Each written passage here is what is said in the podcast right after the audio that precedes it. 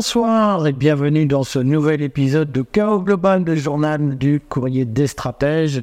Edouard, merci d'être là. On a changé un peu de cadre grâce à Jennifer que je salue qui fait un effort pour qu'on sorte du soda. Elle nous a mis dans un salon. J'en profite quand même pour remercier les contributeurs euh, qui nous ont envoyé plein de documents euh, pour la levée de fonds. J'en profite pour dire que nous avons perdu, la Poste a perdu un courrier recommandé qui nous a été envoyé. On vous contactera celui qu'on a perdu, qu'on ne sait plus très bien qui c'est. Euh, mais merci en tout cas de votre engouement pour le courrier. Comme d'habitude, nous allons parler d'actualité internationale, d'actualité nationale, d'actualité économique. Nous vous disons l'important pour euh, comprendre la semaine qui va s'écouler, l'actualité qu'il faut absolument connaître. Et tout de suite, nous commençons bien entendu par l'Ukraine. Nous allons parler de Gaza.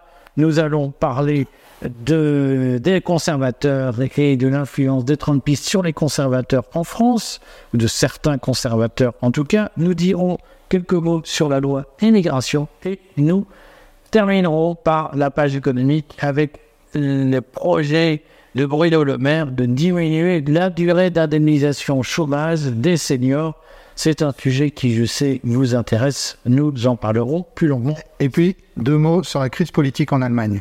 Crise politique qui est aussi une crise de la dette. Et là, qui, qu'on en parle. Qui concerne également la France. Alors, quelques mots tout de suite. Nous commençons par l'Ukraine, dont plus personne ne parle. Moi, j'ai lu des titres dans la presse subventionnée qui disait l'Ukraine prête à reconnaître sa défaite ou l'Ukraine face à la perspective de la défaite militaire. En même temps, on a de temps en temps des articles de remobilisation qui disent mais Zelensky annonce qu'il n'est pas battu et qu'il a bon espoir de gagner. Qu'est-ce qu'il faut en penser? Où en sommes-nous de la guerre en Ukraine, Edouard Alors d'abord sur le plan militaire, euh, c'est assez simple. Il y a une petite tête de pont en face, de Kherson, mais qui est devenu euh, ce qu'on appelle euh, d'un horrible terme un hachoir à viande, c'est-à-dire que une fois de plus, les Russes ont laissé s'avancer l'armée ukrainienne pour ensuite euh, la bombarder massivement. Et, comme c'est une question d'honneur maintenant pour les Ukrainiens de ne pas lâcher cette tête de pont, il y a des pertes tout à fait considérables. Autre point du front important, Abdeyevka, euh, où là, euh, on voit, euh, comme on l'annonçait les deux semaines précédentes, l'armée russe avancer régulièrement et pour l'instant, elle ne veut pas refermer la tenaille pour la bonne raison que plus il y a de troupes ukrainiennes qui s'enfoncent, plus on refait ce qu'on a fait à Bakhmut, c'est-à-dire d'en profiter pour user l'adversaire. Ce qui est important, je pense, au-delà de ça, c'est sur le front diplomatique, puisque les États-Unis et l'Allemagne essayent d'imposer l'idée que soit il y a un cessez-le-feu qui est, négocié, soit il y a un gel de la ligne de front. Et alors, on arrive à quelque chose qui est quand même tout à fait étonnant quand on pense aux origines de l'Union européenne et de la communauté européenne. Les Américains ont utilisé il y a quelques jours l'expression d'un Schengen militaire, d'un Schengen de la, défense européenne. Alors, quand on se rappelle que Schengen, c'était la libre circulation euh, des personnes, euh, et dans un but pacifique, et là, ce qu'on explique, c'est que il va falloir mettre en place un système où les armées des différents pays européens pourront circuler en, en évitant la bureaucratie, les autorisations, etc. Elles circuleront librement d'un pays à l'autre. Qu'est-ce que les Américains ont en tête? Ils savent qu'ils vont perdre la ligne de front ukrainienne, qu'elle va en tout cas euh, avancer vers, euh, vers l'ouest, donc reculer du point de vue occidental. Et donc, l'idée, c'est d'avoir une deuxième ligne qui contiendrait la puissance russe. Euh, et où, après que les Ukrainiens ont servi de chair à canon, bah, ça serait le tour des Polonais et, et de quelques autres. Voilà, c'est ça, le fameux Schengen de la défense. concrètement, qu'on comprenne, l'Ukraine, elle est en situation de défaite ou en situation de victoire? Défaite elle est en situation de défaite. Euh, et la question, c'est de savoir quand, d'une part, le gouvernement ukrainien, d'autre part, euh, le gouvernement américain vont le reconnaître. Et pour l'instant, tout le monde essaye de biaiser avec la réalité. Tant qu'il y a des Ukrainiens mobilisables, euh, on peut faire croire que la défaite n'est pas encore là. Alors, on va continuer à suivre ça, mais c'est assez conforme d'ailleurs à ce que tu dis depuis plusieurs mois sur ce sujet. Sur Gaza, qui est le, sujet qui obsède tout le monde. On a eu le sketch de la libération des otages partielle, de la trêve. que le Hamas essaye d'étendre. Euh, où en sommes-nous aujourd'hui de la situation militaire avant d'évoquer la question diplomatique à Gaza? Alors, sur la situation militaire, euh, les observateurs euh, extérieurs, impartiaux, disent que le fait qu'Israël ait accepté le, le, le cessez-le-feu provisoire, la trêve de quatre jours, confirme plutôt ceux qui pensaient que euh, Israël avait des difficultés sur le terrain. Pour une raison très simple, c'est que c'est une guerre asymétrique et que euh, il se confirme euh, qu'il y a bien les dizaines, voire centaines de kilomètres de tunnels et que le Hamas les, et les autres mouvements combattants palestiniens les maîtrisent comme leur poche et que, au fond, l'armée israélienne ne va pas s'y si, risquer. En fait, certains disent aussi euh, défaite militaire pour l'instant pour Israël, puisqu'ils n'ont pas réussi à localiser les otages. Ce sont les combattants palestiniens qui libèrent euh, les otages euh, au terme d'un accord négocié sous l'égide de l'Égypte et du Qatar. On en est au quatrième jour de, de, ce cessez-le-feu, normalement le dernier jour, et euh, la question qui se pose, c'est de savoir si les négociations qui ont eu lieu euh, toute la journée d'aujourd'hui, euh, après que le, cabinet de guerre israélien a autorisé Netanyahou à, négocier sur ce fait, est-ce qu'on va prolonger la trêve de quelques jours, jusqu'à 10 jours, disent les Israéliens, de manière à pouvoir faire libérer 10 otages tous les jours Évidemment, on oublie souvent dans les médias occidentaux que euh, ça veut dire qu'il y a aussi des prisonniers palestiniens qui sont libérés et en nombre deux à trois fois plus important euh, à chaque fois. On voit donc qu'on est loin de l'objectif initial, nous allons éradiquer le Hamas. Mais est-ce que ça signifie quand même que, euh, si, si, je t'écoute, on peut avoir l'impression qu'au fond, Israël est en train de reculer ou abandonne son objectif de guerre, mais, mais quand même les hostilités vont reprendre après cette trêve. Il va y avoir euh, de nouveaux combats, de nouveaux bombardements. On a vu la semaine dernière qu'avant l'entrée en vigueur de la trêve, il y a eu une intensification des bombardements israéliens. La guerre n'est pas finie. Israël va bien continuer à combattre. Alors la, question précisément, c'est euh, si ça reprend, et euh, selon beaucoup de probabilités, ça va reprendre, c'est pour faire quoi? C'est pour continuer à, bombarder Gaza, euh, ça va détériorer toujours plus l'image d'Israël dans le monde. Euh, est-ce que c'est pour dire enfin nous allons attraper euh, les terroristes que nous avons, que nous traquons depuis plusieurs semaines? Pourquoi est-ce que ça va aller plus vite maintenant que dans les cinq ou six semaines qui se sont qui se sont écoulées? Donc en fait, le problème pour le gouvernement israélien, c'est un problème d'objectif. D'autre part, les États-Unis font pression pour prolonger euh, la, la, traîne euh, et il y a une pression diplomatique toujours plus importante venue de Russie, de Chine et de l'OIC qui est euh, l'organisation qui regroupe les, les, États de, de, religion musulmane. donc on, a, on a une situation où sans doute il va y avoir une reprise de la guerre, mais pour Israël, ça n'est pas clair de savoir dans quel but. Par ailleurs, on voit bien qu'il y a euh, en Cisjordanie, là aussi, euh, des affrontements, de, de, la violence entre l'armée israélienne et, ou, des colons et les, les, Palestiniens. Mais là aussi, on ne sait pas à quoi tout ça va servir finalement du point de vue de la stratégie israélienne qui était celle d'éradiquer le terrorisme. Euh, ton sentiment, c'est que, euh, au fond, euh, est-ce que l'hypothèse qu'on entend, qui est une stratégie génocidaire pardon, d'Israël, c'est-à-dire de, de, bombardements intensifs pour rendre Gaza inhabitable, pour forcer la population à fuir, est-ce que ce scénario te paraît plausible et est-ce qu'il te semble que Israël peut parvenir à le réaliser si ce sont vraiment les objectifs israéliens? Il me semble que plus le temps passe, plus l'idée d'expulser les Palestiniens, de les, conduire à partir, euh, devient difficile à, réaliser. On a vu euh, dès les, premières semaines, les premières semaines de la guerre, que l'Égypte a fermé sa frontière, refusant euh, d'accepter un exode des Palestiniens de Gaza.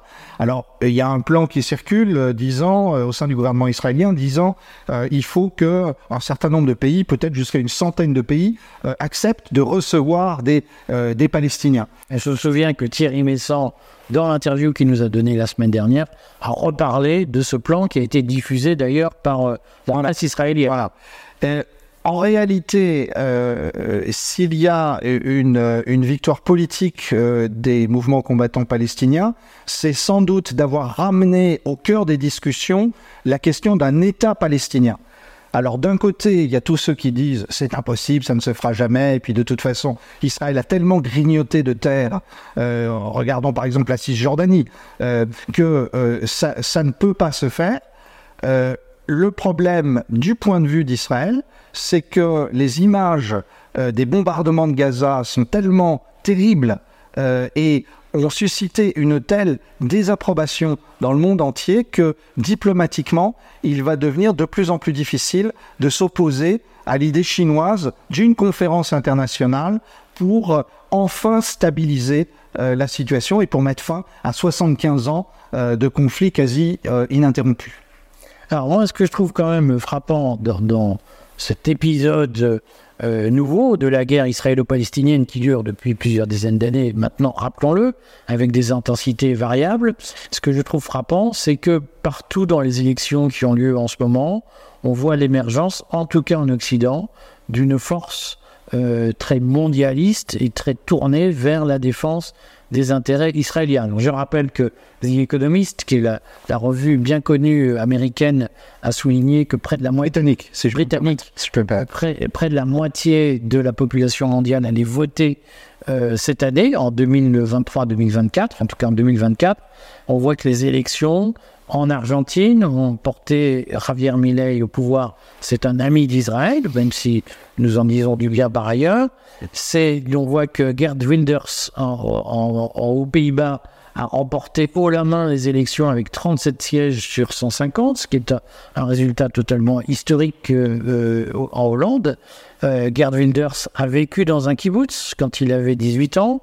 Il, est très proche d'Israël. Il s'est même déclaré dans un article du Volkskrant, qui est un, journal néerlandais, euh, article qui a été nettoyé dans les archives d'Internet. Il s'est déclaré agent du Mossad à l'époque. C'est une interview de 2008 ou 2009. Euh, on, voit qu'il y a partout dans les élections un mouvement qui est euh, pro-israélien avec une opinion publique occidentale qui en même temps est plutôt qualifiée de pro-palestinienne ou en tout cas qui, est euh, taxée, on va dire ça comme ça, d'une forme de réticence vis-à-vis -vis de la propagande israélienne telle que nous la subissons de la part du cartel des médias subventionnés quotidiennement. Euh, Est-ce qu'il y a aujourd'hui, et je pense évidemment à la conférence des conservateurs euh, qui a eu lieu le 10 novembre, dont certains ont peut-être entendu parler, qui a eu lieu en France, qui a été organisé par un mouvement conservateur dont Rudolf va peut-être nous dire quelques mots, conservateur américain. Euh, Est-ce qu'il y a aujourd'hui une, une, intervention de, de certains services, de certaines forces, de certains réseaux, de certains influenceurs pour structurer dans les mouvements dits populistes ou les mouvements de droite une forme de soutien à euh, Israël, à la vision euh, pro-sioniste du monde. Euh, la réunion qui s'est tenue à Paris le, le, 10 novembre avait été organisée par un réseau qui dépend du Parti républicain américain qui s'appelle les, les, Republican Overseas, c'est-à-dire les républicains outre-mer.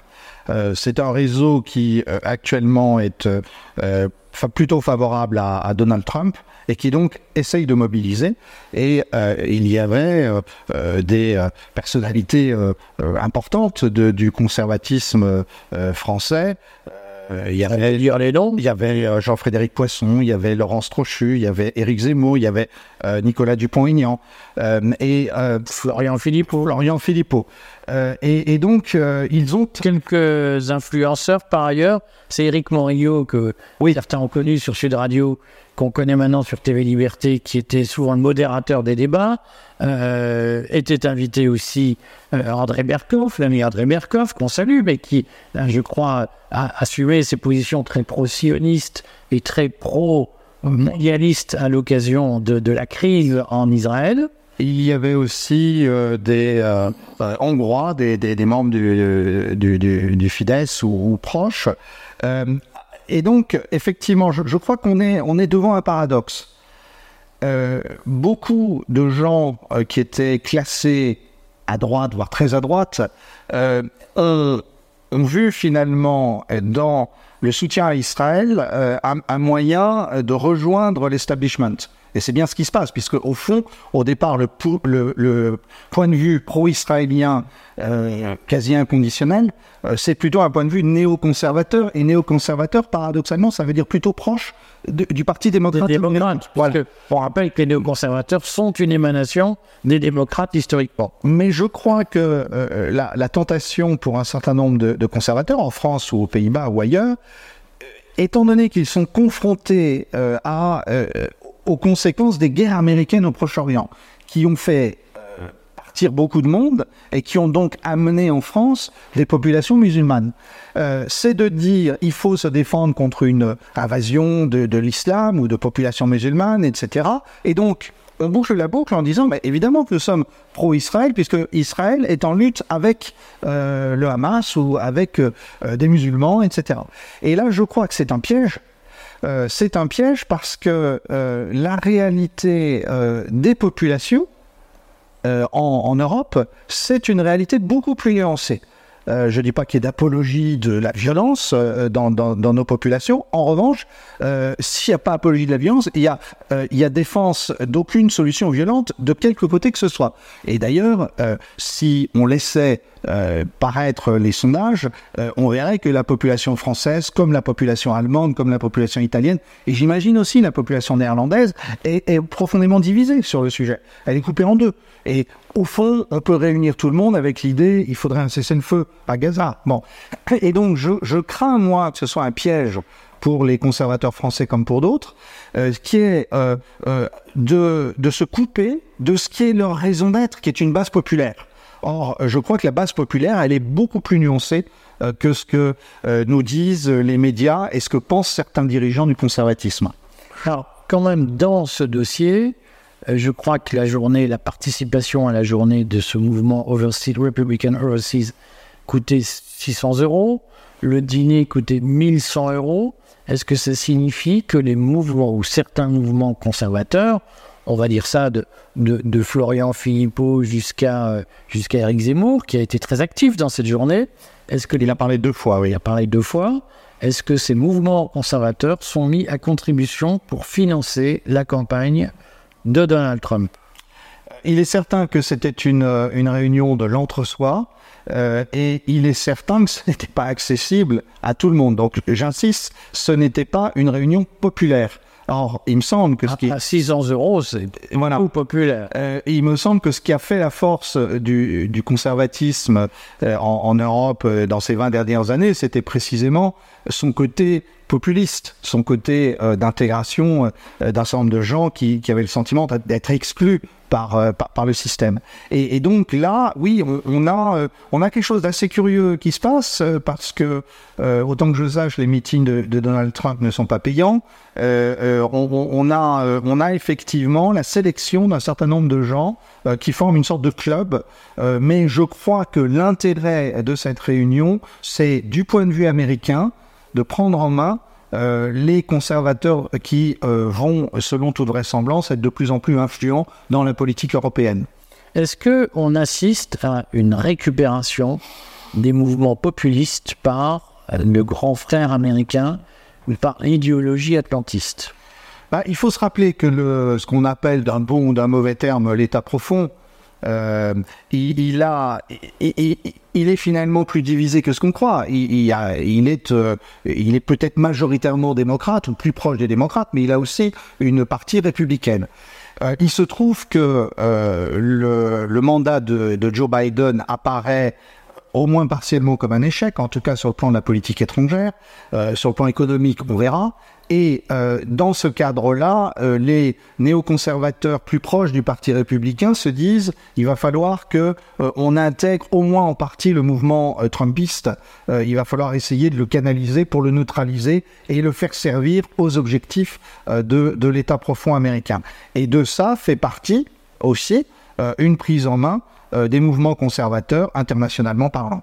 Donc, pour ceux qui s'intéressent à notre actualité, rendez-vous demain. J'interviewe Youssef Indy sur ce sujet, donc vous aurez, l'occasion de reparler de cette question. On en profite pour signaler qu'en France, comme un fait exprès, le sujet de l'immigration, de la lutte, de, combat entre civilisations, de la question de la place de l'islam et des musulmans en France est fortement débattu à l'occasion de la loi immigration qui, je vous le signale, arrive à l'Assemblée nationale aujourd'hui en commission pour être discuté avec euh, du côté macroniste de fortes intentions chez certains de détricoter ce qui a été euh, construit au Sénat, notamment tous les amendements qui ont durci le droit d'asile et qui ont durci le droit du sol et les conditions d'intégration des immigrés.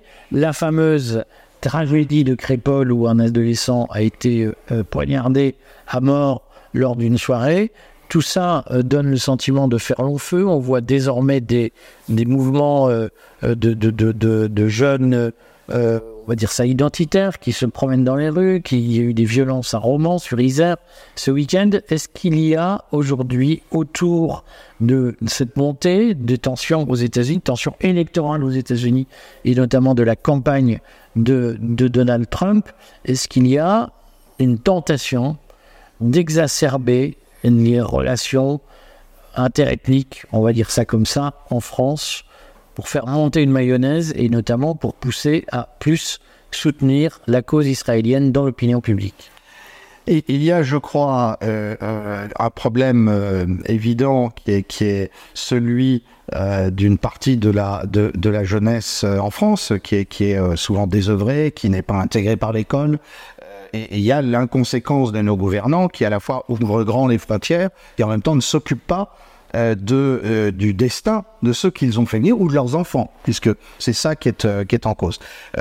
Il y a ensuite, je crois, effectivement, la, la politisation du débat avec, avec une lecture ethnicisante. Euh, effectivement, alors personne ne va nier euh, euh, l'identité ni l'origine de, de, des jeunes qui ont effectivement poignardé Thomas. Le, le sujet n'est pas là. La question, c'est de savoir si on traite les symptômes ou si on essaye de traiter la cause. Et effectivement, est-ce que tout ce qui nous arrive n'est pas d'abord euh, le résultat de cette politique étrangère américaine chaotique depuis 20 ans qui a détruit les États du Proche-Orient et mis en branle d'énormes masses de population? Donc c'est peut-être à, ça qu'il faut s'attaquer d'abord sur le long terme. Et d'autre part, effectivement, euh, il est, euh, je pense, dangereux dans le cadre du, euh, du conflit actuel israélo-palestinien d'essayer de, de, de, faire un rapprochement avec ce qui se passe en France, parce qu'on ne fera que jeter de l'huile sur le feu.